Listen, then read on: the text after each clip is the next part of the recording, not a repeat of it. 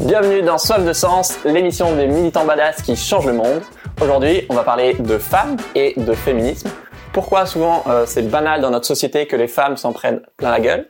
Pourquoi les femmes sont souvent invisibles dans l'espace public? Et comment se révolter? Et pour ça, on est avec Lorraine Bastide du livre Présente. Salut Lorraine Salut Pierre. Ça va? Ouais, ça va bien. T'es journaliste T'animes euh, un des podcasts les plus écoutés de France qui s'appelle euh, La Poudre, euh, qui vient de sortir en livre d'ailleurs, euh, où justement tu interviews des, des femmes qu'on entend peu ou pas, qui ont rarement la parole, que ce soit des, bah, des, des scientifiques, euh, des, des militantes, des artistes, etc., ou des personnes, euh, des femmes voilées, trans, handicapées, etc. Et tu viens de publier ce livre Présente, qui moi m'a mis une grosse claque, et clairement dont, dont on va parler. Et du coup, comme d'habitude, eh ben, je vous fais gagner euh, les livres de, de Lorraine, donc présente, euh, qu'elle vient d'écrire, et La Poudre, qui sont des extraits du, du podcast. Donc, pour participer au concours, eh ben, dis-nous en commentaire quel est toi ton rapport au, au féminisme. Ok, et avant de déconstruire les différents mécanismes d'oppression que, que subissent les femmes, euh, j'aimerais qu'on revienne sur euh, trois anecdotes un peu, trois euh, déclics féministes de ta vie. Ok, ça marche. Le premier déclic féministe, c'est quand tu as travaillé en fait euh, 13 ans au magazine Elle, où tu as été notamment euh, rédac chef, et que c'était en plus c'était ton rêve de gosse de, de devenir journaliste. Et chaque année, vous faisiez un, un marronnier euh, de la presse féminine quoi sur les sur les femmes rondes. Mais euh, cette année-là, euh, ça a gueulé dans votre lectorat avec des, des mannequins, des blogueuses pardon grande taille qui vous ont dit euh, en fait là vous faites de la merde quoi. Mhm, exactement. C'est quoi l'histoire? Bah alors donc je vais juste corriger, j'ai travaillé 10 ans au magazine Elle, euh, pas, pas, pas 13, mais euh, c'est déjà beaucoup. Et donc cette année-là, euh, effectivement, euh, comme chaque année, le magazine Elle faisait son numéro euh, spécial mode ronde. Et donc c'est un numéro où, où le magazine consent à mettre en image des femmes qui font plutôt une taille 42, euh, alors qu'habituellement les mannequins qu'on voit en, Ouais. en, en, en photo dans les journaux féminins, dans les magazines de mode, c'est ils font une taille, elles font une taille 34 hein, ou 36, ce qui est quand même maigrissime. Et, et moi, tout imbibé que j'étais de cet imaginaire-là, j'avais l'impression qu'en mettant en photo des femmes qui faisaient du 42, on était en train de faire un super geste, Ouais. euh, hyper inclusif et progressiste, etc. Euh, et en fait, euh, grâce à plusieurs euh, blogueuses euh, plus size, comme on disait à l'époque, je pense qu'aujourd'hui on les appellerait plutôt des des, des, militantes body positive ou anti-grossophobie. Euh, j'ai été interpellée euh, et elles m'ont dit euh, est-ce que tu as conscience du fait que 42 c'est la taille moyenne des françaises Euh, En l'occurrence non, je n'avais pas conscience de ce fait-là. Euh, est-ce que tu as conscience du fait qu'il y a des femmes qui font du 50, du 52, du 54 et dont le problème c'est qu'elles ne peuvent même pas trouver en magasin des vêtements qui leur vont parce que les fabricants de mode s'arrêtent systématiquement au 44. Je dis ah bah non, j'en ai pas L'humiliation, conscience. enfin c'est Voilà. Et donc en fait, elles m'ont elles m'ont fait comprendre, euh, elles m'ont fait prendre conscience d'un mécanisme qui s'appelle la grossophobie, qui est un vrai système de discrimination, euh, qui est vraiment quelque chose de systémique qu'on retrouve dans bah, l'industrie de la mode, mais aussi dans la santé. Enfin voilà, par exemple, les lits dans les hôpitaux sont pas adaptés euh, aux personnes grosses, euh, ou les les les les, les, tables dans les restaurants, les sièges dans les cinémas. Enfin, il y a vraiment, j'ai j'ai pris conscience en fait du fait que la société entière euh, était pensée euh, en, en excluant euh, les personnes grosses. Et je pense que ça a été vraiment mon, mon premier, euh, mon premier déclic. Euh, la première fois que je me suis dit, euh, peut-être que ce que je fais dans ce journal, même si j'avais l'impression que c'était un geste féministe, parce qu'effectivement dans le magazine Elle, on parle tout le temps des femmes, on met en avant euh, les, les vécus des femmes, c'est peut-être pas si progressiste et inclusif que ça. Et effectivement, cet épisode euh, de la mode ronde, euh, ça a été pour moi un, un gros déclic. Alors plus qu'un déclic féministe, je dirais que ce serait plutôt un déclic intersectionnel, en fait de commencer à comprendre que c'est pas le tout de parler des femmes. Ouais. Euh, si on met toujours en avant, comme on le fait dans la presse féminine, euh, le même genre de femme, c'est-à-dire toujours une femme blanche, toujours une femme hétérosexuelle, toujours une femme mince, une femme cis. Euh, Enfin voilà, il y a- on, on est en train en fait de, de, de produire des, des images et des injonctions euh, qui sont extrêmement excluantes. Du coup, j'ai j'ai j'ai insisté, j'ai milité pour qu'on fasse un deuxième sujet avec cette fois des femmes qui, qui, qui font vraiment, euh, qui sont vraiment rondes, qui font vraiment du 52 euh, ou plus. Et, euh, et donc voilà, j'ai réussi réussi à, à, faire produire une série de photos qui était magnifique d'ailleurs, avec avec notamment Stéphanie Zwicky, qui est qui est une femme magnifique, qui a un super beau blog, qui a énormément de goût et qui s'habille super bien. Et, et, je pense que pour le coup, bah, ces photos-là et cette interview-là, ça a réellement fait bouger les lignes, réellement fait comprendre des choses aux lectrices et lecteurs du magazine. Ouais, en fait, tu t'es rendu compte que tu croyais que ton média il s'adressait à toutes les femmes et qu'en fait, euh, ouais, t'en, t'en excluais une grande partie. Quoi. Exactement, exactement ça. Ouais. Donc premier déclic féministe sur euh, sur les femmes grosses. Euh, deuxième déclic féministe euh, sur les femmes noires. Il y a une de tes collègues, toujours au magazine Elle, qui écrit un article sur sur les femmes noires célèbres et, et leur style, je crois. Et là, rebelote, euh, bah, dans, dans votre lectorat, il est bien votre lectorat, hein il y a des, des militantes euh, afro-féministes qui, qui vous reprennent et vous dites encore, euh, bah non, en fait, euh, c'est pas possible, là, c'est teinté de racisme, votre article. À l'époque, il y avait, il y a eu une vraie panique à la rédaction de Elle parce que la, la réaction de, de, de, des militantes afro-féministes et même des lectrices noires concernées a été tellement forte et tellement massive qu'il était impossible de l'ignorer. Ça, ça a provoqué des chroniques à la radio, ça a vraiment, ah oui, ok. Voilà, ça s'est remonté en fait euh, dans le système médiatique.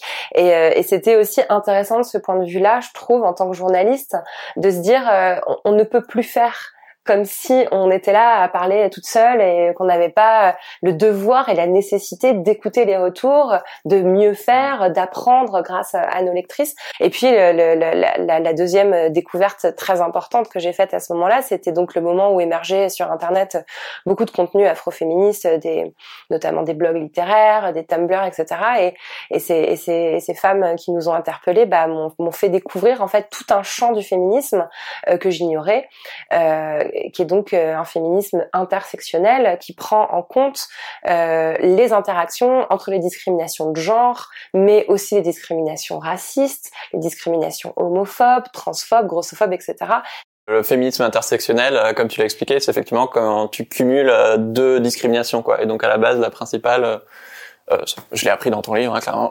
c'est effectivement quand tu avec le racisme et le féminisme, quoi. Et du coup, forcément, en tant que femme blanche, bah, c'est pas pareil qu'en tant que femme noire. Après, deux, deux discriminations ou, plus. hein, voilà, on peut, on peut cumuler euh, euh, une discrimination par le handicap, une discrimination par le genre, une discrimination par la race. Enfin, voilà. Alors, on emploie le mot race aussi euh, dans, dans, dans ce cadre sociologique. Euh, il y, a, y, a, certaines personnes que ça fait hurler. Et je peux tout à fait comprendre. Voilà, on sait tous que biologiquement, il y a qu'une seule race, c'est la race humaine. Et du coup, tu dis, c'est hyper intéressant. Je trouve, c'est aussi là que t'as découvert que que t'étais blanche, la blanchité, quoi. Ouais. Et c'est vrai que, enfin moi le premier, en tant que, encore plus en tant qu'homme blanc, bah tu te rends pas compte qu'en fait, euh, bah oui, que t'es blanc parce que tu fais partie du groupe dominant majoritaire en France, Exactement. et qu'en fait, euh, bah oui, c'est pas bien ou mal. Enfin, il y a rien de raciste à dire que quelqu'un est noir ou quelqu'un est blanc. C'est juste comme ça. Et ne pas le nommer, c'est aussi bah, contribuer à ce que euh, les discriminations perdurent, quoi. Et toi, ça, ouais, il s'est passé quoi quand tu t'es dit ah mais en fait, euh, je suis blanche, quoi? Bah, je n'avais jamais fait gaffe, mais... Bah oui, oui c'est intéressant. Bah, C'est-à-dire qu'en fait, euh, le, le, le, privilège de ne pas avoir à penser à sa couleur de peau est un privilège que seules les personnes blanches euh, peuvent avoir. quoi. C'est-à-dire que euh, le, le, point de vue présenté comme neutre et universel est de façon écrasante un point de vue blanc, euh, un point de vue masculin également. Enfin voilà, il suffit juste de regarder les statistiques des personnes qui font les journaux, euh, qui, qui sont dans les rédactions des médias, mais sur, aussi et surtout qui les dirigent. Voilà, c'est-à-dire que c'est vraiment en immense majorité des personnes blanches. Euh, et c'est pareil dans les institutions culturelles, dans les maisons d'édition, enfin, dans tous les endroits où on produit du savoir et du pouvoir. Et, euh, et c'est vrai qu'il y a tout un travail de déconstruction, de prise de conscience à faire pour se rendre compte que que ce point de vue euh, de personnes blanches euh, n'est pas un point de vue universel. En tant que personne blanche, on passe à côté de, de tout un tas de, de vécus discriminatoires que, que, que subissent les, les, les, personnes noires. Et c'est pour ça que c'est aussi très important euh, bah, de mettre en avant d'autres points de vue, de donner la parole à d'autres personnes, de démultiplier aussi les expériences et les récits pour apporter de la nuance. Euh, donc en fait, c'est juste, euh, c'est juste une façon de prendre conscience en fait de ses propres angles morts mmh. et, euh, et ses privilèges. Et ses, et de ses privilèges. Mais mais, mais j'aime bien parler euh, d'angles morts parce que je crois que c'est vraiment vraiment ça. C'est-à-dire que c'est comment comment euh, prendre conscience de l'expérience euh, de ce que c'est que le validisme euh, quand on n'est pas au quotidien. Alors, le validisme tu Alors, bah, le validisme, c'est la discrimination contre les personnes handicapées. Du coup, votre lectorat vous engueule. Et mais en fait, la rédaction se braque et elle est là, bah non, non, on va pas du tout s'excuser, quoi. Bah, c'est la première réaction. Après, je, je trouve que c'est une réaction qu'on retrouve en fait très souvent hein, quand il y a des cas de, de call-out en ligne, euh, quand on interpelle quelqu'un euh, en, en l'accusant euh, de façon euh, un peu un peu violente et accusatoire comme ça, la réaction qu'on va avoir en face, en fait, c'est de la c'est de la self defense. Finalement, on a toujours ce réflexe de défense. Et là, en ce moment, sur Internet, ce système-là, c'est vachement euh, euh, généralisé. Il n'y a pas un jour où il n'y a pas un compte ou une personne qui est euh, pas interpellée sur ses mots, sur ses actions. Et, euh, et systématiquement, le réflexe qu'on a, c'est euh, mais non, c'est pas vrai, vous comprenez mal, je ne suis pas comme ça, etc., etc. Et c'est généralement dans un second temps qu'il y a une prise de conscience euh, et des excuses, euh, un retrait de la, du, contenu euh, offensant, etc. Donc euh, je pense que c'est vraiment le même mécanisme qui s'est produit à l'époque OL où la première réaction ça a été mais non, c'est pas vrai, vous n'avez pas compris, au contraire, on adore les femmes noires, c'est un hommage, etc. Et après, dans un second temps, ah, ah mais en fait dans notre rédac, il y a aucune femme noire. Voilà, euh, voilà. Et puis à l'issue de cette euh, de cette affaire, euh, il y a eu une formation à l'impensé racial, ça s'appelait comme ça, et qui a été pour moi vraiment une une, un, un, une vraie une vraie révélation, quoi, un vrai choc. Euh, je me rappellerai toujours ouais, du formateur qui est arrivé qui nous a posé cette question est-ce que vous savez combien il y a eu de femmes noires en couverture de Elle depuis un an? Et, et déjà le premier constat c'est que personne avait l'info alors qu'on travaillait dans ce journal toutes et tous, on a pas une d'entre nous était capable de dire combien il y avait eu de femmes noires. On était là, bah si, il y a dû avoir Naomi Campbell, peut-être Beyoncé, on n'a pas mis Rihanna il y a six mois. et en fait, la réponse c'était une une seule. Sur 52 couvertures, c'est un hebdomadaire, le L, sur 52, il y avait une seule femme noire en couverture. Et donc là, je bah, c'est là que j'ai pris conscience, en fait, du, du fait que, comme j'étais une femme blanche, euh, je n'avais jamais pris conscience de cette, euh, de cette invisibilité des femmes noires, parce qu'elle ne me concernait pas, ne m'affectait pas, donc euh, je traversais la vie insouciamment sans, sans en prendre conscience. et puis surtout, je me suis rendu compte que si on ne comptait pas, si on n'avançait pas un chiffre, on n'arrivait pas en fait à prouver cette invisibilité là. Donc euh, donc c'est là aussi que j'ai commencé vraiment à m'intéresser euh, aux statistiques, au fait de compter et, euh, et de et de visibiliser cette invisibilité grâce aux chiffres. Oui, parce que non seulement les femmes sont plus invisibles dans l'espace public, on va en parler après, mais en plus, on s'en rend même pas compte quoi. Exactement. Et du coup, bah, parfaite transition sur le fait de compter avec la troisième anecdote. Plus tard, du coup, tu as commencé à travailler chez au Grand Journal, à Canal+. Et là, tu découvres qu'en fait, le temps de parole, le tien et celui des femmes en général, est, vraiment euh, réduit à peau de chagrin, quoi. Moi, je suis arrivée. Enfin voilà, j'avais, j'avais quand même euh, entre 30 et 35 ans, euh, une sacrée expérience euh, de rédac chef, des choses à dire, des, des, opinions. Et je me suis très vite rendu compte que non, non, j'étais là en fait pour faire bien l'image, pour être la jolie blonde sur le plateau, pour porter des jolis vêtements et pour rigoler aux blagues de mes collègues masculins, hein, ce qui a très vite, qui m'a vraiment beaucoup déplu. Et puis c'est à ce moment-là aussi, donc on est en 2015 qui est publié un rapport qui s'appelle le Global Monitoring Project, euh, Global Media Monitoring Project, qui sort tous les cinq ans et qui est en fait euh, un, gros travail collaboratif où il y a énormément de bénévoles, de, de, chercheuses, chercheurs, militants, militantes qui se mettent à compter pendant une journée le temps de parole des femmes dans tous les médias. Et donc le chiffre sort euh, et là je vois le temps de parole des femmes dans les médias sur une journée est de 24%, tous médias confondus. Et Alors que les femmes, c'est 50% de la population. Hein, pour, Petit rappel, hein. utile. Hein. Et c'est vrai que ce chiffre euh, bah, m'a fait un peu le même effet que la couve unique euh, avec une femme noire euh, euh, sur un an de elle. Je me suis dit, c'est dingue, je suis journaliste moi-même, je suis dans les médias depuis plus de dix ans et je n'avais jamais réalisé que les femmes étaient à ce point euh, silenciées dans les médias.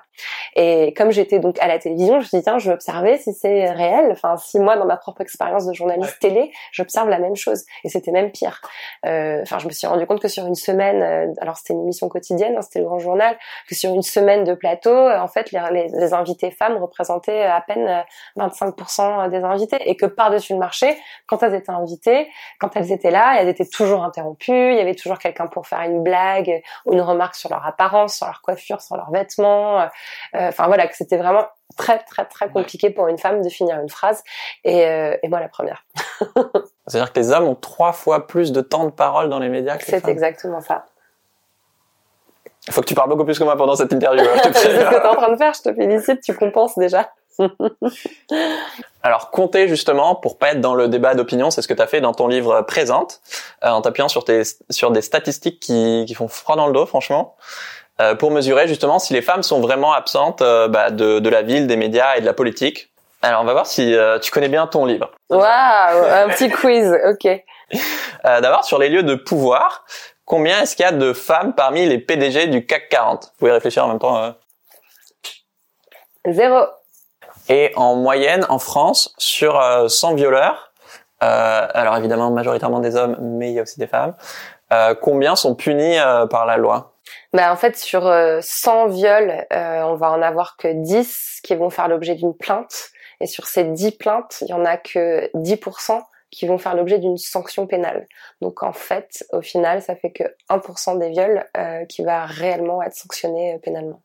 Donc t'as 99% des viols où les, les responsables sont pas sont toujours dans la nature quoi. Bah ouais, c'est ça. Alors après, euh, quand on dit dans la nature, euh, ça donne l'impression euh, qu'il y aurait des, des violeurs tapis dans l'ombre au coin des petites rues. Mais ce que j'essaye aussi de rappeler dans le livre, euh, c'est que le viol est une réalité en fait euh, quotidienne, euh, qu'une grande partie des viols, je- enfin dans, dans 8 cas sur 10, euh, la, la personne victime de viol connaît son agresseur, que souvent l'agresseur est au sein de la famille, euh, au- c'est un collègue de travail, c'est un patron.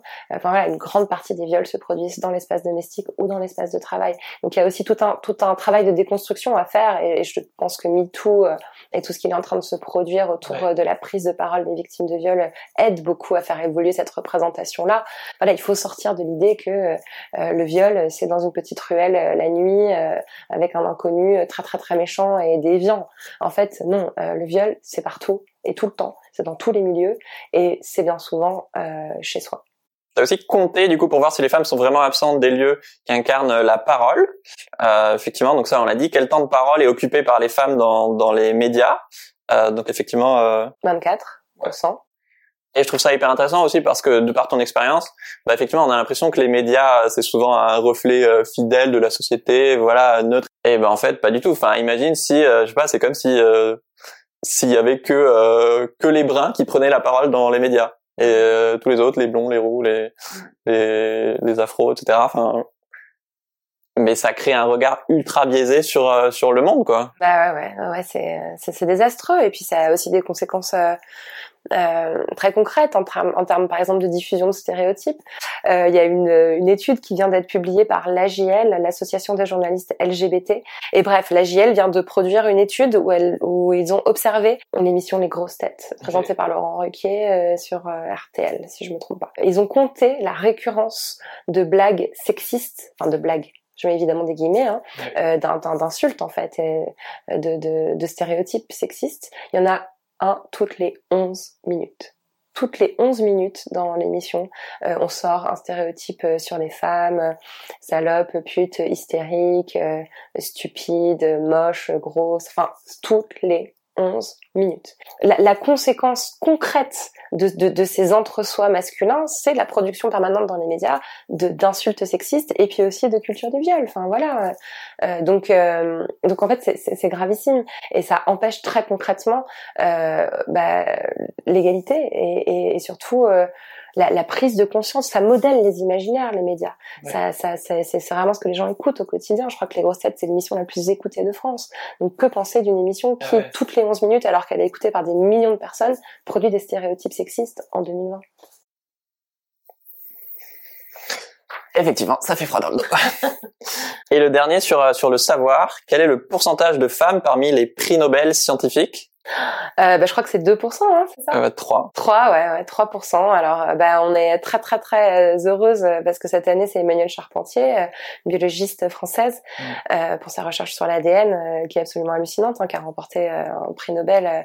donc, euh, merci, ça change, euh, voilà, mais, mais bon, c'est, c'est ridicule en fait. À 3,5 maintenant. C'est ridicule et puis c'est pas euh, à cause d'un désintérêt euh, pour les femmes ou une espèce de, de précondition biologique euh, ou hormonale qui ferait que les femmes seraient moins aptes ou moins intéressées par ces champs de recherche. C'est vraiment que petit à petit, au fil des carrières, au fil de parcours, il y a des barrières qui sont mises aux femmes, euh, qui sont d'ordre économique euh, ou d'ordre de l'agression sexuelle aussi. Enfin voilà, c'est c'est c'est c'est super compliqué dans un, dans un, environnement professionnel si on est agressé sexuellement euh, tous les jours, de tenir, de poursuivre, de, de, de, serrer les dents, de monter les échelons. Il y a très peu de femmes qui arrivent à faire ça. Puis les discriminations économiques, et puis les discriminations aussi de l'ordre de la charge domestique et maternelle. Euh, dès l'instant où une femme va avoir un enfant, elle va avoir moins de temps à consacrer à son, à son travail, à sa recherche. Donc, euh, donc voilà, ce qui fait que petit à petit, les femmes sont écartées. Et le dernier qui, que je trouve trop intéressant, c'est combien de rues portent euh, des noms de femmes en, en France? 4%. Ouais. Je trouve ça en dit long parce que c'est, enfin, les noms de rues, c'est vraiment un peu le reflet de, de notre histoire commune. Exactement. Et là encore, tu te dis, mais en fait, euh, on fait comme si la moitié de l'humanité avait quasiment pas existé dans notre histoire. C'est exactement ça. Et, euh, et, ça me fait plaisir que ce chiffre, euh, tu euh, choquant et marquant parce que il est, il est souvent moqué.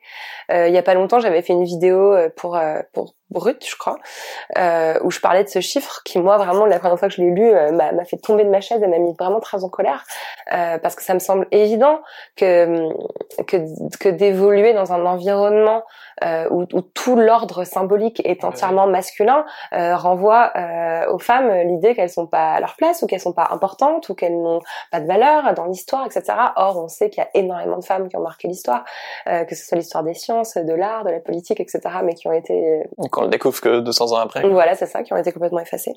Et, euh, et à, l'époque de cette vidéo, euh, j'avais eu euh, des, des, des, milliers de commentaires haineux et insultants en me disant ah bah super combat, génial, comme s'il n'y avait pas mieux que ça à faire que de lutter pour le nom des rues alors qu'il y a des femmes violées et assassinées. Genre merci, je suis au courant.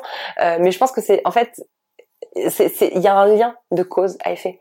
Euh, si les vies des femmes sont si méprisées, c'est qu'on ne célèbre pas leur accomplissement, c'est qu'on silencie euh, leur travail, c'est qu'on efface leur nom.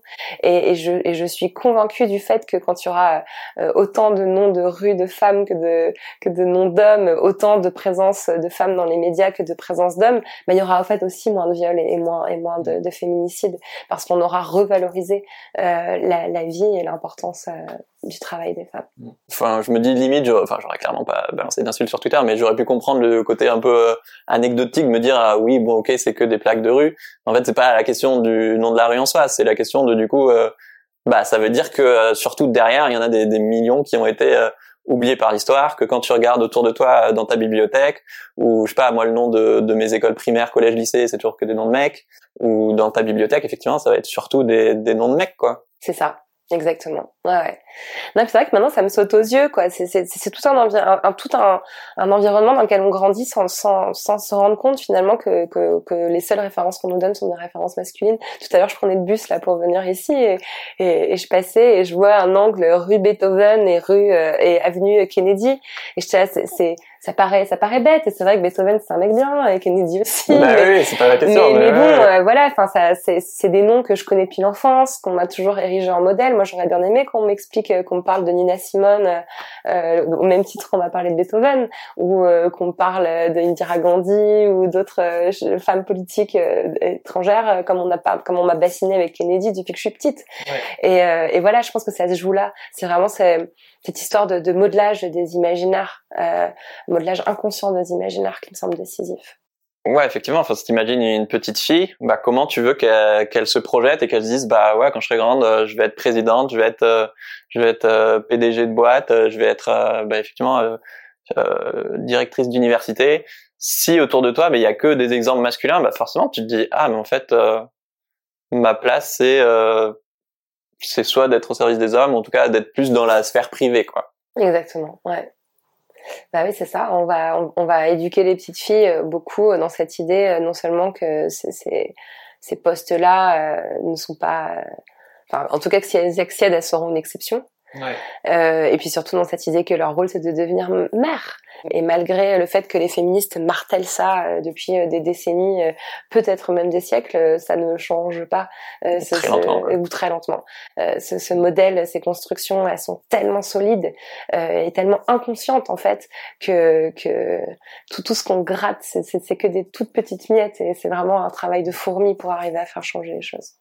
J'en profite pour repréciser que là, à chaque fois qu'on parle de de blanchité ou euh, implicitement de, de patriarcat typiquement. Euh, encore une fois, c'est pas, en tout cas de mon point de vue, une guerre des. Enfin, c'est pas pour dire les hommes c'est tous des connards et les femmes sont toutes géniales. Bien sûr que non. bien sûr que les hommes peuvent aussi être victimes du, du patriarcat et se retrouver enfermés dans, dans des rôles genrés qu'ils n'ont pas consciemment choisis. ce qu'on dénonce, c'est un système culturel euh, et pas euh, pas deux camps euh, qui sont définis par par ton sexe.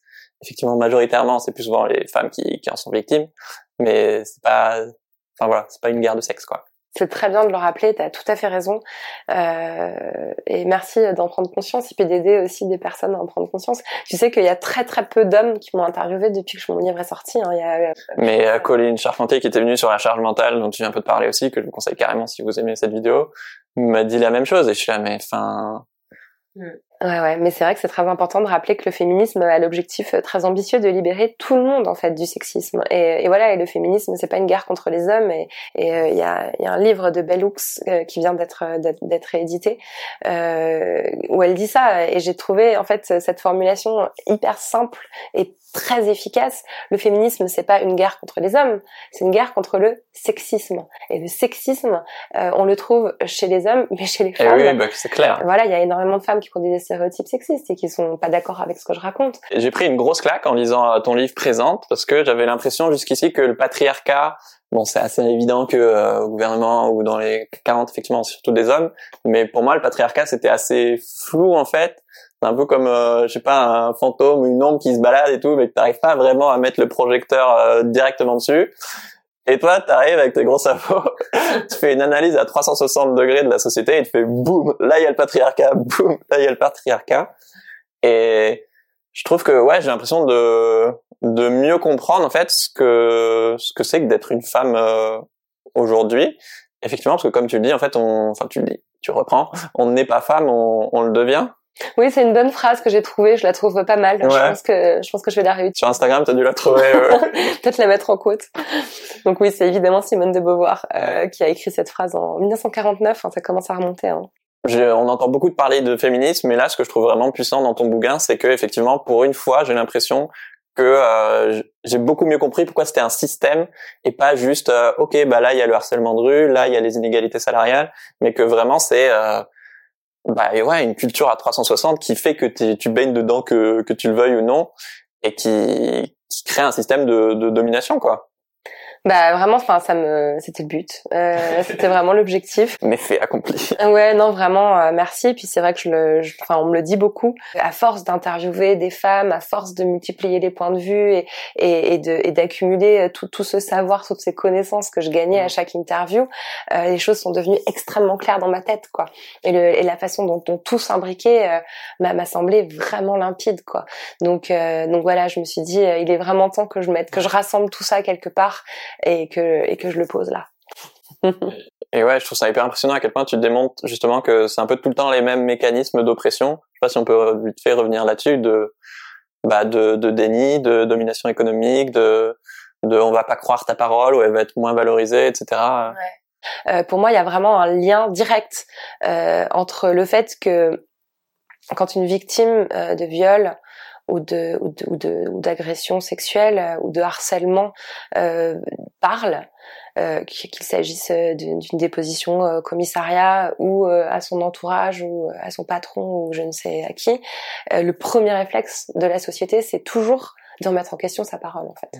Mm. Bien souvent, une victime de viol, on lui demande mais il était quelle heure? Mais vous étiez où? Mais vous étiez seule Mais vous étiez habillée comment? Vous n'avez pas envoyé un des signaux qui pourraient être trompeurs? Enfin, et, et c'est quand même hallucinant que le premier réflexe soit toujours ce mais vous êtes sûr? Mais vous avez fait quoi? Enfin une espèce de remise en question de la parole de la victime hyper culpabilisant quoi. hyper culpabilisant.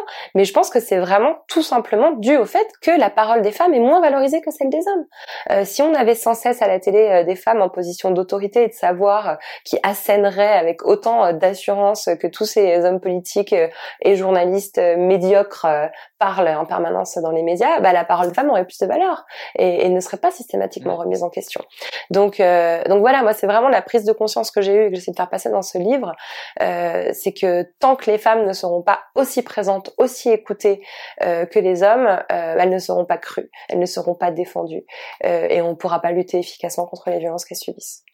Demandez-vous à l'inverse, voilà, si un homme vous annonçait qu'il avait subi une agression sexuelle, bah vous réagiriez pas pareil, quoi. Peut-être que vous preniez plus en prendriez plus en rigolant etc ce qui est aussi une autre forme de conséquence du patriarcat et qui clairement est à modifier. Mais du fait de, de fait de se dire ah mais est-ce qu'avec un homme je me comporterais pareil qu'avec une femme? euh, moi ça permet de me rendre compte de mécanismes euh. Bah oui, c'est souvent une bonne façon de faire pour identifier le sexisme, hein, de, se, de se dire et si c'était un homme, qu'est-ce qui se passerait? Après, c'est aussi important de parler de tous les mécanismes intériorisés.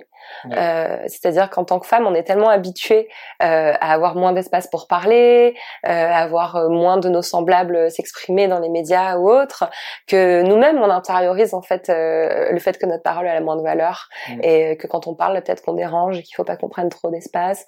Et, euh, et c'est vrai qu'on observe vraiment dans les discours féminins euh, des réflexes de toujours euh, minimiser ce qu'on dit. Euh, moi-même, je l'ai observé chez moi. Je me rends compte que quand je, alors comme je l'ai vu et que, et que, et que je l'ai identifié, j'essaye de le corriger.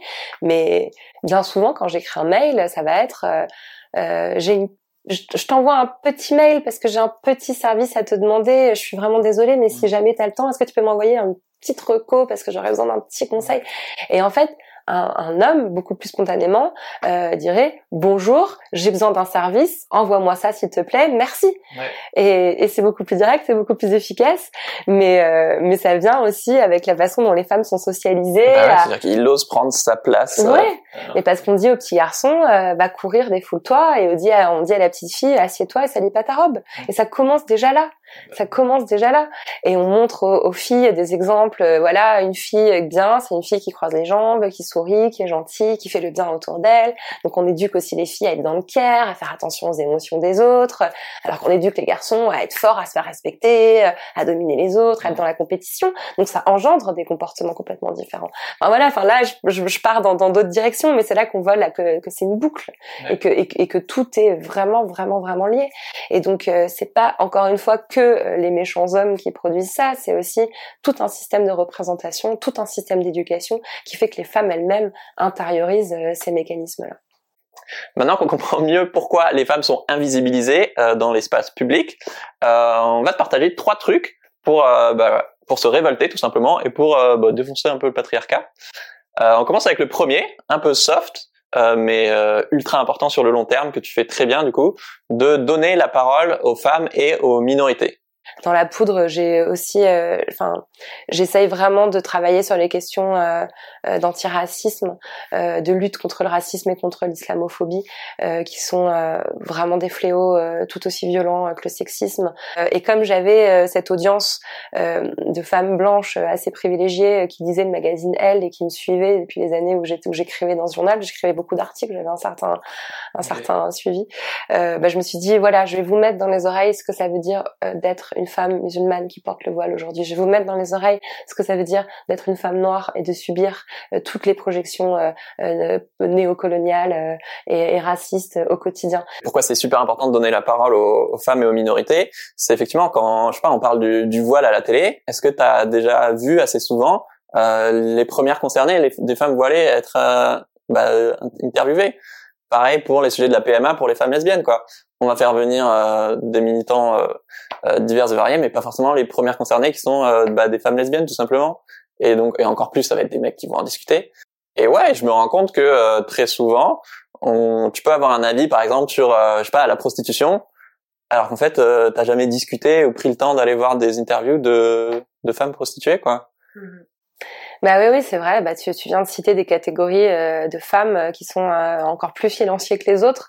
les travailleuses du sexe, les femmes portant le voile, les femmes lesbiennes, les femmes trans. Enfin, c'est vraiment des femmes qui sont parlées qui sont dites euh, à leur place. Et il y a vraiment, euh, quand on quand on y réfléchit, un, un, un énorme présupposé euh, sexiste. Je pense que notamment concernant les femmes musulmanes portant le voile, il y a, il y a un tel paternalisme, il y a une telle vision. c'est ce qui est mieux pour toi. Postcoloniale, voilà, on, va on va vous sauver. vous n'êtes pas capable de penser par vous-même car vous êtes dominé, car vous êtes. Enfin, je veux dire, c'est c'est complètement délirant parce que quand on quand on sait le nombre de femmes portant le voile qui sont écrivaines, chercheuses, scientifiques, chefs d'État, Euh, enfin voilà, ça, ça, ça va sans dire, mais évidemment qu'il y a énormément de femmes euh, extrêmement brillantes et, et, qualifiées euh, pour pour parler parmi parmi ces femmes, mais ça reste encore la plupart du temps des espèces de colloques de mecs blancs qui vont balancer des avis, des opinions complètement non étayées sur l'islam, sur les femmes, sur le sexisme, qui moi me me met dans un état de colère en fait. Je, je, je, c'est vraiment, je crois, le sujet qui me met le plus en colère parce que parce qu'en plus dans dans ce cas précis, mais on le retrouve aussi, je trouve, sur tous les discours sur le sur les travailleuses et travailleurs du sexe, euh, il y a vraiment l'utilisation du féminisme euh, à des fins euh, d'exclusion.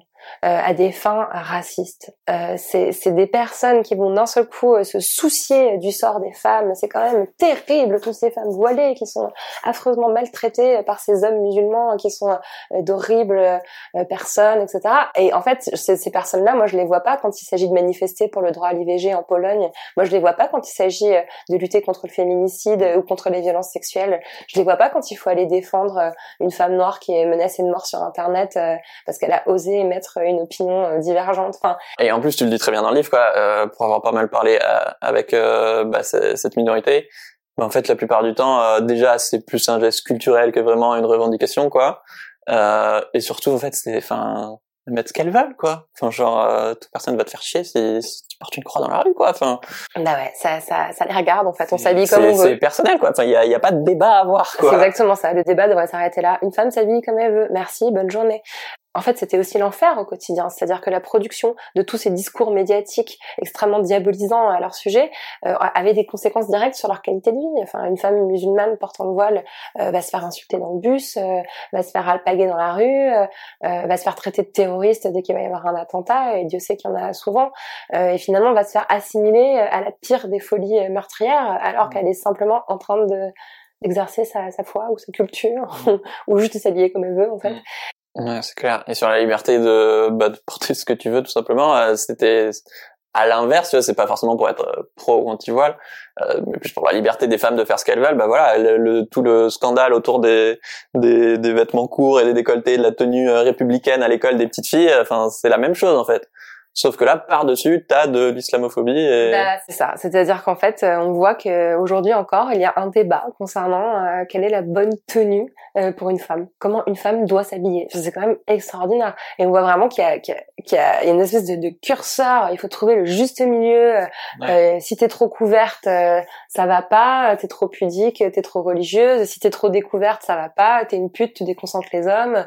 Donc c'est quoi l'idée? Enfin, bientôt on va fixer une longueur de jupe en dessous de laquelle, euh, ben non, ça c'est trop long, ça c'est trop court. On, va, on va mesurer la taille de nos décolletés. Enfin, j'ai je, je, l'impression qu'on se dirige clairement vers ça, avec euh, avec la production en plus de lois qui viennent très concrètement réguler.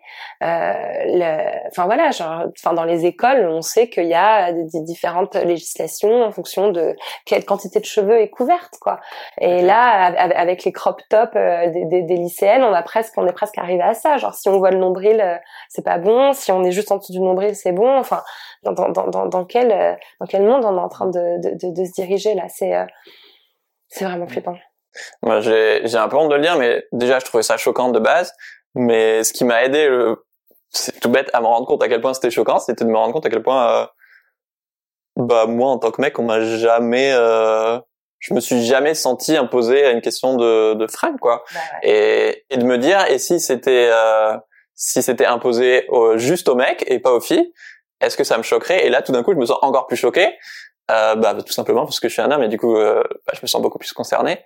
Et c'est con, mais ce petit, encore une fois, ce petit truc de se dire, attends, mais si ça s'appliquait aux mecs et, et pas aux femmes, est-ce que ça, ça me choquerait? Et, et ouais, ça, moi, en tout cas, ce genre de, de petites astuces, ça m'aide à, à m'en rendre compte encore plus à quel point c'est, c'est choquant, pas juste intellectuellement, mais aussi euh, émotionnellement, quoi. Mm. Le deuxième moyen de, de se révolter contre le patriarcat, donc là on passe au niveau au-dessus direct, c'est la révolution. Ouais. Tu dis, euh, bah en fait les, les études, les stats, euh, les propositions politiques, on les a déjà quoi. C'est juste que euh, les décideurs, euh, ils s'en foutent. Ah, c'est ça, c'est exactement ça.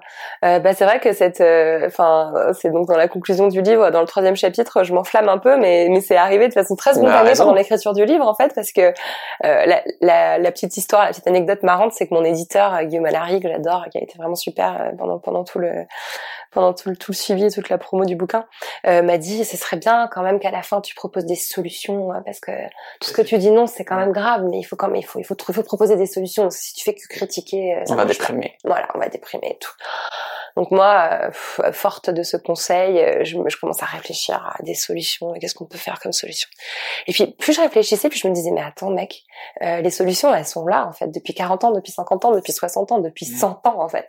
Il y a des il y a des centaines et des centaines de chercheuses et militantes qui ont proposé, qui ont fait des rapports, qui ont fait des recommandations, qui ont fait des chartes, qui ont fait des codes de bonne conduite, des propositions de loi, des... enfin et qui ne sont jamais jamais jamais appliquées, jamais adoptées. Donc à un moment donné il y en a ras le cul en fait. Euh, il y a clairement, pardon, j'ai été, j'ai été, j'ai été grossière, mais euh, à un moment donné, il y a, il y a vraiment euh, euh, la, la, preuve que quand on demande gentiment et quand on reste dans les clous et dans les, dans les codes euh, de, de, institutionnels tels qu'ils ont été pensés, bah en fait on, la parole des féministes, elle, elle reste euh, complètement ignorée, quoi.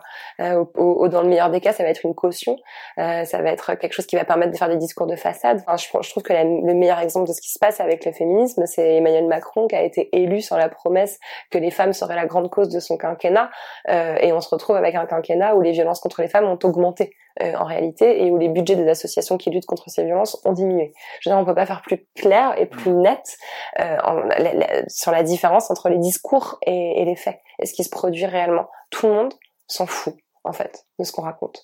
Tout le monde s'en fout. Et je trouve vraiment aussi euh, tellement euh, tellement choquant euh, l'espèce de paradoxe où il y a depuis MeToo euh, il y a un discours médiatique qui s'est développé qu'on retrouve dans la bouche notamment de Pascal Bruckner ou de ou de, ou de vieux gars comme ça qui ont qui ont qui ont pignon sur rue et sur tout le bateau de télé depuis 40 ans et qui viennent chouiner aujourd'hui on peut plus rien dire on peut plus faire une blague sexiste ou raciste sans se faire insulter en ligne je suis censuré en tant que mal blanc faudrait que je me taise maintenant etc alors que un on n'entend que lui. Et que et que deux c'est illégal en fait. Bah, c'est puni par la loi donc et puis, euh, et puis surtout non en fait on, on, on est là on, on, gueule on râle mais rien ne change. Il n'y a pas plus de femmes dans les émissions de télé il n'y a pas plus de personnes noires dans les émissions de télé. Euh, on, on, reste en fait toujours aussi silencieux qu'avant. Donc peut-être qu'on entend un peu plus nos protestations mais ça ne change rien mm. dans les faits. Euh, donc euh, donc voilà c'est c'est pour ça qu'effectivement j'arrive à la conclusion que bah oui il faut une révolution. Il, il va falloir à un moment donné employer d'autres méthode. Alors je je, je cautionne pas la, la, la violence, euh, je la cautionne pas, mais je la comprends aussi. Je comprends la colère. Euh, c'est une colère aussi euh, de classe, une colère euh, sociale. Euh, je, je, je, je, parle un peu euh, des, des gilets jaunes. Moi, c'est un mouvement que j'ai que j'ai beaucoup suivi en tant que journaliste et où il y avait énormément de femmes. toutes les revendications concernant la, la, la, la, diminution de la qualité de vie, la diminution du pouvoir d'achat, ce sont les femmes. Ce sont ce sont surtout des, des mères de famille qui ont la, qui ont signé la sonnette d'alarme qui sont allés sur les ronds-points, qui sont allés protester, qui ont organisé les mobilisations, qui ont recueilli les revendications, qui les ont fait remonter au niveau de l'État et qui ont été ignorés et réprimés dans la violence, la violence policière. Donc moi je pense que vraiment entre la la, la, la colère euh, sociale, la colère écologique aussi euh, que je sais que tu que tu portes euh, beaucoup et et, et qui est aussi très liée au combat féministe, euh, bah, à un moment donné tous les signaux qui nous sont envoyés, euh, c'est du mépris. Donc euh, voilà, alors quand j'écrivais ce livre, je disais il faut qu'on manifeste, il faut qu'on aille dans la rue, il faut qu'on lève le poing. C'est déjà commencé à se compter. Mais mais c'est quand on voit l'ambiance aujourd'hui euh, autour des manifestations, alors euh, déjà il y a le confinement qui fait qu'on peut moins facilement aller dans la rue, dans l'espace mmh. public, porter nos revendications politiques. Et puis quand on voit la répression aussi qu'il y a derrière, aujourd'hui moi moi j'ai peur de manifester. Moi ça fait dix ans que je fais toutes les manifs, j'ai peur d'y aller maintenant. Euh, bah, c'est ah, fait exprès. Bah ouais, c'est ça fait exprès. reste chez nous. C'est fait exprès. Et, euh, et c'est vrai que ça fait plusieurs manifs, manifs où je suis euh, prise en as, euh, où je goûte un peu au gaz lacrymo. Et, et c'est vrai que c'est quelque chose que dans les quartiers populaires, les militants, notamment antiracistes, connaissent depuis très très très longtemps. Et en même temps, du coup, tu dis que bah, cette révolte féministe, du coup, tu sens qu'elle gronde et tu donnes plein d'exemples qui, ouais, mis bout à bout, bah moi, m'ont donné la chair de poule. Voilà, de de Adèle qui qui, qui se barre des, des Césars, de de Rokhaya Diallo avec euh, les Yabon Awards, de bah, des happenings de effectivement euh, Alice Coffin, etc. quoi, et d'Assa Traoré qui qui se bat pour pour pour bah, pour la justice, pour la, la, mort de son frère Adama, le combat Adama, et ouais, tu sens qu'il y a un engouement, euh, qui, qui, qui se passe quelque chose, quoi. Oui, oui, oui, je le sens. Et puis, ce qui me donne aussi du courage, euh, c'est de voir euh, tous les jours euh, de, de, nouvelles personnes se saisir du flambeau. Ouais. tous les jours, il y a une nouvelle initiative féministe qui est lancée. moi, je reçois plein de mails, plein de messages, où, où, des, où des, des, femmes jeunes ou moins jeunes, d'ailleurs, me disent que, à force d'écouter mon podcast ou de lire mon livre, et puis, et puis, et puis de lire aussi évidemment le travail d'autres, d'autres féministes, elles ont créé euh, tel euh, groupe dans leur lycée ou dans leur entreprise, elles ont monté telle initiative et, euh, et je pense que que c'est que c'est ça en fait qu'on est en train de faire. Peut-être que c'est pas forcément palpable, mais mais ça se diffuse et et, et toutes les femmes dont, dont je cite les, les, actions dans le livre, elles sont en train d'en inspirer d'autres. Et il y a quelque chose par capillarité qui est en train qui est en train de se faire. Et le dernier, le troisième et dernier moyen de, de défoncer le patriarcat et que je trouve très intéressant que moi je n'avais jamais vraiment entendu évoquer, dont tu parles, c'est la sororité. Mm. C'est quoi la sororité? La sororité, bah, c'est simplement se serrer, se serrer les coudes entre femmes. Euh, c'est se donner des coups de main, euh, c'est s'appuyer. Euh, euh, moi, c'est quelque chose que j'essaye vraiment d'appliquer au quotidien, euh, de, bah, de toujours euh, être disponible pour aider d'autres femmes. qui Plus avec une femme qu'avec un mec. Bah, ça veut pas dire que j'aide pas des hommes, mais un petit peu quand même, parce que j'ai, mes, journées sont pas bah, C'est de la discrimination positive, quoi. Mais voilà, c'est ça, de, de, de, bah, je sais pas, de faire passer un CV, de, de passer un nom, de, de donner de l'argent à une euh, de d'accorder euh, des conseils, une écoute quand on est en capacité d'aider quelqu'un d'autre. donc voilà, c'est quelque chose vraiment qu'on peut très très concrètement mettre en place dans nos vies quotidiennes. Je pense que quelle que soit notre fonction dans la société, on peut toutes le faire. mais après, il faut aussi se méfier du biais qui va faire qu'on va aider que euh, les femmes qui nous ressemblent. Euh, sauf que si on aide, euh, enfin si moi en tant que femme blanche, j'aide que des femmes blanches ou que des femmes hétéros, que des femmes qui vivent dans mon quartier bourgeois de Paris, bah, je, ne serais pas en train de faire le job, je serais en train de, de reproduire encore cette espèce d'endogamie que je dénonce dans le livre.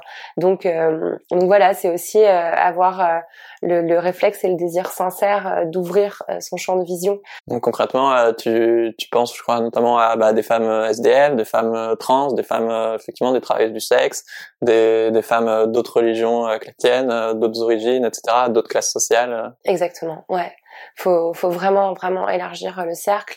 Euh, le, le, féminisme qu'on appelle le féminisme de la deuxième vague dans les années 70, euh, qui a permis d'obtenir des acquis sociaux euh, extraordinaires, hyper importants, euh, comme le droit à la contraception, le droit à l'avortement. Enfin, qu'est-ce qu'on aurait fait sans nos, ouais. sans, sans, sans, nos, nos grands-mères de lutte? Mais ce féminisme-là a eu quand même un certain biais. C'était un féminisme qui était très blanc, qui était très bourgeois, qui était très hétérocentré, où il y a clairement le message qui a été passé notamment aux femmes noires, genre oui oui on, on sait, mais on vous on s'occupera de vos problèmes plus tard. Euh, là c'est très important de corriger ce biais-là. Pour moi le féminisme du 21e siècle il est intersectionnel ou il est pas quoi. Euh, dans le livre, tu parles de, de, de six corps, six corps qu'on qu'on exclut de la ville, euh, donc ils sont pas forcément des corps de femmes, mais qui peuvent être encore plus, une, enfin subir une deuxième discrimination quand tu es aussi une femme à savoir donc les corps euh, gros, les corps euh, lesbiens, trans, euh, les femmes voilées, les femmes noires et, et, en situation de handicap. Et effectivement, j'avais jamais réalisé à quel point bah, légalement on est libre de circuler tous dans, dans la rue, dans la ville, la campagne, n'importe où librement. mais dans la pratique, bah, quand t'es une femme, en fait, c'est pas trop le cas, parce que déjà 80% des femmes disent subir du harcèlement de rue, donc c'est quand même une certaine entrave à ta liberté qui t'insiste pas vraiment à aller dehors. Euh, notamment le soir, mais même, euh, enfin voilà, on va t'habiller comme tu veux. Mais en plus, si tu as une autre discrimination, euh, donc là on parle au niveau de féminisme intersectionnel, bah en fait tu t'en prends vraiment plein la gueule quoi. Si t'es euh, une femme lesbienne, tu vas peut-être t'en as 18% qui osent pas prendre la main de leur partenaire dans la rue. Si t'es une femme voilée, tu vas te faire beaucoup plus insulter ou cracher à la gueule ou traiter de terroriste. Si t'es effectivement en, en, surpoids ou obèse, bah les sièges de, de bus, d'avion ou bah des fois c'est tellement humiliant que tu dois payer deux places. Bah t'as vachement bien résumé les choses. Enfin, je crois que j'ai rien à ajouter euh, à ce que à ce que tu viens de dire. Euh, voilà, enfin il y a aussi euh, les, les, personnes trans qui subissent toute une série d'humiliations dans l'espace public. c'est pour ça que cette notion d'espace public, je trouve qu'elle est vraiment intéressante et, c'est pour ça qu'elle est centrale dans mon livre. C'est-à-dire qu'en fait, pour prendre conscience de ça, il faut simplement observer qui sont les personnes qui peuvent tranquillement traverser la ville euh, sans s'interroger euh, sur euh, leur tenue vestimentaire, sur les quartiers qu'ils traversent, sur leur, leur faculté à s'arrêter, à flâner, à accélérer, à ralentir, etc. Ben, en fait, il n'y a qu'une seule catégorie, ce sont les hommes blancs, cis, hétéros, en tout cas qui présentent pas de trop de signes extérieurs de Donc, pas handicapés, pas voilà. Et, et c'est et c'est et c'est dramatique parce que c'est vrai que légalement, euh, il n'y a absolument rien euh, qui, qui entrave euh, toutes les personnes que tu viens de citer à traverser la ville. Mais dans, mais dans la réalité, bah, il y a tout un tas de, de mécanismes qui font que ces personnes-là vont réfléchir à deux fois avant de sortir. Ce sont deux chercheuses qui s'appellent Chris Blash et Pascal Lapalu. Et elles m'ont vraiment fait comprendre quelque chose. c'est que finalement, on, on inculquait beaucoup en général aux femmes et puis à toutes ces personnes aussi que tu as mentionnées euh, en particulier euh, de se méfier en fait faites attention. Euh, la ville, c'est dangereux. Vous risquez de vous faire agresser, de vous faire Sortez pas trop tard. voilà, je pense que quand tu quand tu parles des lesbiennes qui osent pas se prendre la main dans la rue, bah, c'est parce qu'aussi elles entendent beaucoup de récits de lesbophobie dans l'espace public. Donc il y a, plus souvent cette espèce de euh, d'autocensure. Euh, voilà, je vais pas montrer euh, que je suis lesbienne parce que ça va me mettre en danger. Et en fait, ce, cette peur qui est instillée, c'est un outil de contrôle social. C'est-à-dire que c'est la meilleure façon de s'assurer que que de nous-mêmes, sans que personne ait besoin de rien nous dire on va rester chez nous, euh, on va moins occuper l'espace, on va moins occuper la rue, on va moins être visible. Euh, et, et, je crois qu'il y a une véritable urgence aussi à, à inverser ce discours. Euh, c'est vrai que c'est important de rappeler que le harcèlement de rue c'est une réalité, blablabla, mais c'est aussi super important de rappeler, de marteler que l'espace public il est à tout le monde et qu'on est légitime à être dans la rue à l'heure qu'on veut, habillé comme on veut, à faire ce qu'on veut. Et, et, et, je pense que si on arrivait aussi à, à, à plus diffuser ces discours d'empouvoirment euh, dans l'espace public, bah, les, les, les, mentalités, les comportements changeraient euh, peu à peu. Et, euh, et je voudrais terminer en, en, en, rendant hommage aux coloreuses, euh, donc à, à, ces militants militantes qui, qui, font des collages féministes dans, dans, dans les villes. Donc c'est vraiment très concrètement une occupation de l'espace public. Euh, elles, elles, et ils mettent des, des, des noms de victimes de féminicide, des slogans, des concepts féministes dans la rue, sur les murs, au vu et au su de tous et toutes. Et en plus, euh, elles le font en allant la nuit dans la rue euh, marcher à une heure où, euh, où, où, leurs corps ne sont pas euh, présupposés les bienvenus dans la ville. Donc il y a vraiment une double démarche d'empouvoirment dans, dans cette action. Et je pense que c'est pas pour rien que qu'elle est qu'elle est si impactante que beaucoup de médias en parlent parce que c'est vraiment un geste féministe très très fort. Mm. Non, ça me parle énormément parce que autant la, la production de, de savoir, de, de pouvoir, etc., ça peut être assez lointain pour pas mal de gens. Autant juste euh, bah, marcher dans la rue, on marche tous dans la rue. Et là, tu te dis, ah mais en fait, euh, ok, c'est quoi les types de corps qu'il y a autour de moi? Enfin, c'est vraiment dans notre quotidien et de se dire, mais en fait, euh, si on enlève, ok, une grande partie des femmes, plus du coup c'est 6-7, mais il y en a d'autres, catégories de, de minorités dominées, oppressées, exclues de la ville, enfin il reste plus grand monde quoi. Ça crée un cercle vicieux où du coup on est biaisé parce qu'on a l'impression que euh, il y a très peu de, de personnes homosexuelles ou qu'il y a très peu de, de personnes en, fauteuil ou enfin bah non c'est juste qu'en fait euh, elles sont chez elles quoi parce que la ville est pas adaptée pour elles ou pas accueillante parce que euh, bah plein de personnes vont les juger du regard, les insulter, les agresser, etc. quoi. Et un autre truc euh, super intéressant que tu mentionnes dans le bouquin, euh, c'est que sociologiquement, les femmes perçoivent la, la, la, ville et la rue comme un espace de passage, de transition, alors que les mecs euh, davantage comme un espace de, de territoire et vont euh, être beaucoup moins gênés à s'asseoir sur un banc ou à s'arrêter à un coin de rue, être plus statiques et à occuper l'espace du coup, Là où les femmes, c'est vraiment, euh, ok, je vais d'un point A à point B et si possible euh, le plus vite possible, quoi. Exactement. Ouais, ouais. C'est des recherches en géographie euh, du genre qui ont été faites. Euh, Il y a énormément, énormément d'études hein, qui l'ont démontré. Euh, bah, comme tu viens de le dire, quoi, les femmes traversent la ville. c'est toujours, il y a toujours un but. Pas à ta place, C'est domicile travail, travail école des enfants, école des enfants domicile et cette espèce de trajectoire comme ça qui est toujours le point le plus court, enfin la droite la plus courte entre le point A et le point B, alors que bah, on va observer plus de comportements de flânerie, de stationnement euh, chez chez les hommes. Euh, la flânerie, euh, c'est un privilège euh, masculin. On arrive dans la dernière partie de l'émission. L'émission s'appelle euh, Soif de sens. Toi, qu'est-ce qui donne du sens euh, à ta vie? Waouh. euh, bah, écoute, enfin, vraiment, c'est le combat féministe en fait. Hein. Je me lève féministe, je me couche féministe, je passe mes week-ends féministes. C'est pas facile tous les jours, mais ça m'apporte aussi énormément de joie, énormément d'épanouissement. C'est un champ euh, infini à explorer toute la recherche en études de genre, euh, qu'il s'agisse de, de sociologie, d'anthropologie, d'histoire, euh, surtout l'histoire. Je, je- vraiment, je trouve que on, on explique tellement de choses en fait par l'histoire. Lire ces textes, euh, les comprendre et ensuite les partager, les vulgariser pour les faire comprendre à d'autres, euh, c'est c'est un peu la mission que je me suis donnée et, et, ouais, ça ça donne du sens à, à ma vie. Et ce serait quoi une de tes dernières euh, grosses crises de sens Ah là là, euh, crise de sens, ça dépend ce que tu entends par crise de sens. euh, Ce que tu veux, ça peut être euh, une remise en question ou quelque chose qui avait du sens pour toi avant qui en avait plus ou La, la pandémie, euh, le coronavirus, les confinements, etc. Ça a, je pense, accéléré en fait énormément de prise de conscience.